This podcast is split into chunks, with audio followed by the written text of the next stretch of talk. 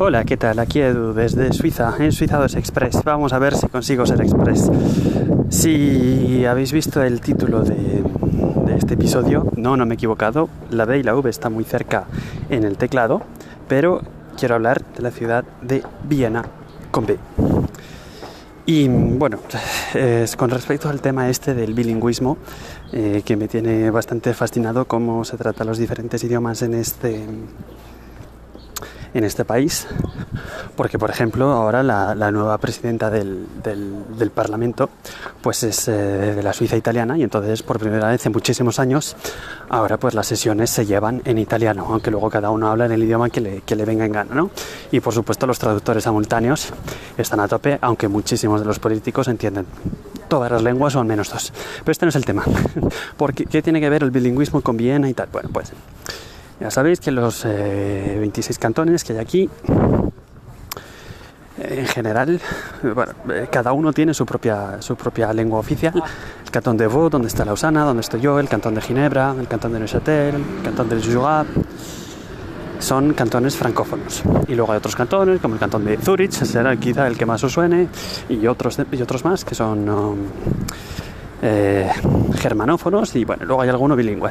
A mí lo que me interesa ahora es el, cantón de Berna porque es una, una, situación bastante curiosa. Es un cantón cuya lengua oficial realmente es el alemán nada más, pero tiene unas zonas que son bilingües o incluso directamente francófonas incluso, ¿no?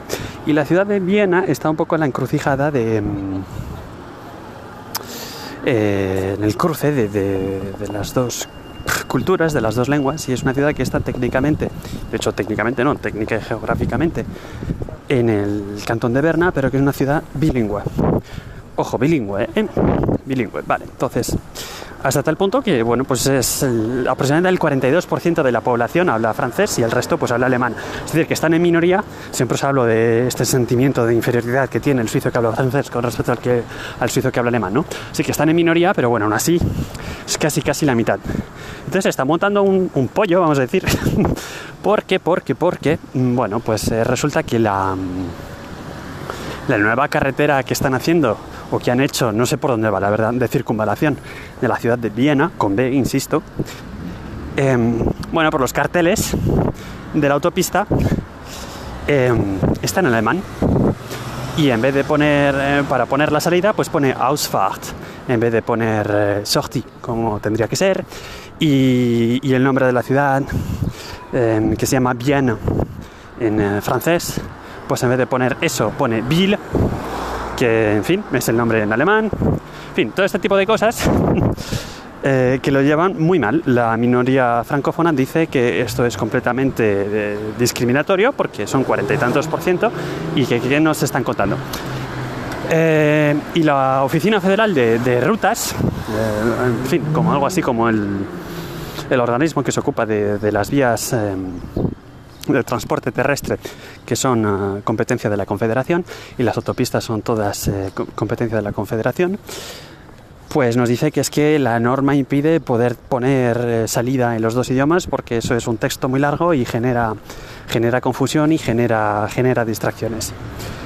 Entonces el pollo se está montando porque, bueno, pues ya sabes, ya sabéis, eh, se agita la gente y entonces están poniendo eh, sobre la mesa otros argumentos, como por ejemplo que en esta misma autopista, pues sabes, por ejemplo, vas a entrar a un túnel y suelen poner aquí, y mucho en España también, vamos, lo ves continuamente, suele poner una frecuencia de radio FM para obtener las informaciones del tráfico y demás, bueno, pues se quejan de que la única frecuencia que aparece es la frecuencia de la radio que habla alemán y que los carteles no ponen la frecuencia de la radio que habla francés. También se quejan de que la publicidad, por ejemplo, que hay en, en las calles, ¿no? los, los, carteles de publicidad, pues que solamente el 30% están en francés y que el resto están en alemán. Entonces están ahí a ver si pueden sacar una ley o algo que les obligue a tenerlos en los dos idiomas. Lo cual es un poco complicado porque aquí en Suiza lo que sí que sucede es que muchas de las compañías que tienen, eh, no sé cómo es en italiano, ¿eh? pero eh, muchas de las compañías que tienen, imagino que igual, muchas de las compañías que tienen presencia en nacional, en toda la confederación, pues las campañas de publicidad en general es el mismo cartel, solo que uno tiene el cartel en alemán y otro tiene el cartel en francés. Y bueno, vale. Pero ahora lo que están proponiendo la gente de la ciudad de Viena es que nos hagan un cartel con los dos idiomas. Bueno, pues en fin, quizá esto a los anunciantes les salga económicamente poco a cuenta. Eh, No sé cómo lo pretenden gestionar, pero bueno, así. O, otras reivindicaciones, otros puntos de queja, otras eh, dolencias ¿no? de las que se quejan. Pues por ejemplo, que las grandes cadenas de supermercado, que aquí, no sé si os lo he comentado alguna vez, pero vamos, se llaman Migros y Coop, pues en estas grandes cadenas de supermercado, pues el etiquetado de la ciudad de Viena es em, básicamente en alemán únicamente. Y, y, nada, pues hasta aquí lo quería dejar. Esta, este conflicto del bilingüismo eh, y cómo se está viviendo aquí. Uno se puede dirigir a la administración cantonal del cantón de Berna en francés, es una lengua aceptada, pero claramente cuando uno es francófono en el cantón de Berna está en clara situación de minoría. Y bueno, pues en fin, esta gente comenta que cuando uno es francófono en la ciudad de Viena, pues también se está en minoría. No sé, es un tema que me apasiona. Quizá haga un episodio de en Suizados, donde se explique cómo se creó en los años 70 el cantón del Jura, del que ya os he hablado en alguna ocasión, que es una extinción del cantón de Berna, es un cantón francófono, y esta gente votó por su independencia. Y como ya os he dicho también en alguna ocasión, a alguno le interesará eso, y quizá alguno esté tentado de hacer paralelismos con la situación en, en el reino de España. Venga, un saludo y hasta la próxima. Gracias por la escucha. Hasta pronto.